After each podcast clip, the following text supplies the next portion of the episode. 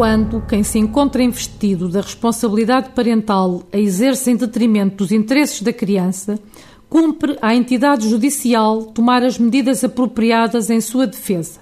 E por isso, prevê o legislador medidas que permitam proteger as crianças que se encontrem em perigo, medidas que favoreçam o interesse das crianças de modo a que esta seja integrada numa atmosfera de compreensão e carinho, que lhe permita participar na comunidade em que está inserida e a expressar-se livremente. Como diz o poeta, somente o amor torna possível às crianças sentirem-se presentes nos adultos.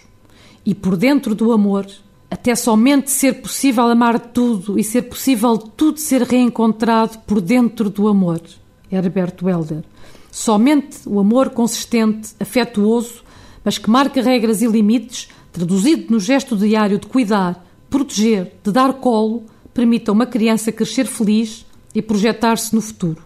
As crianças modelam só os adultos que as rodeiam, e se nos oferecermos como uma presença continuada no tempo, poderemos ajudá-las a resolver processos patológicos de descontinuidade, devolvendo-lhes um conforto genuíno e uma esperança digna, facilitando uma cura.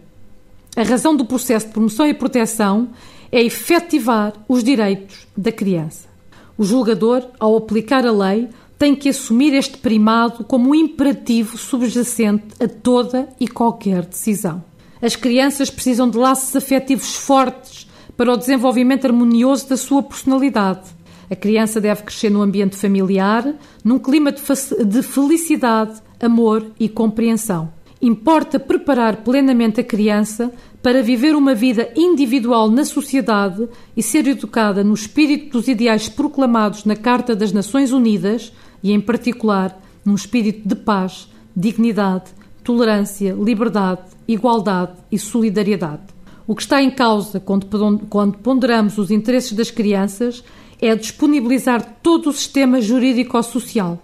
E disponibilizar o sistema, quando falamos em direitos de crianças, é também procurar a solução de entre as, soluções jurídicas plausíveis que mais eficaz, célere e adequadamente lhes proporcionem um projeto de vida, aquela solução que lhes permita viverem felizes.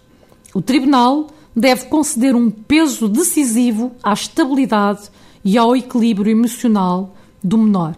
A criança ou o jovem têm o direito a ser educados numa família, de preferência a sua, o que implica um grande esforço e empenhamento dos técnicos e instituições na ajuda e no apoio em carências fundamentais dos pais por forma a conseguir a sua recuperação e que assumam as suas funções parentais.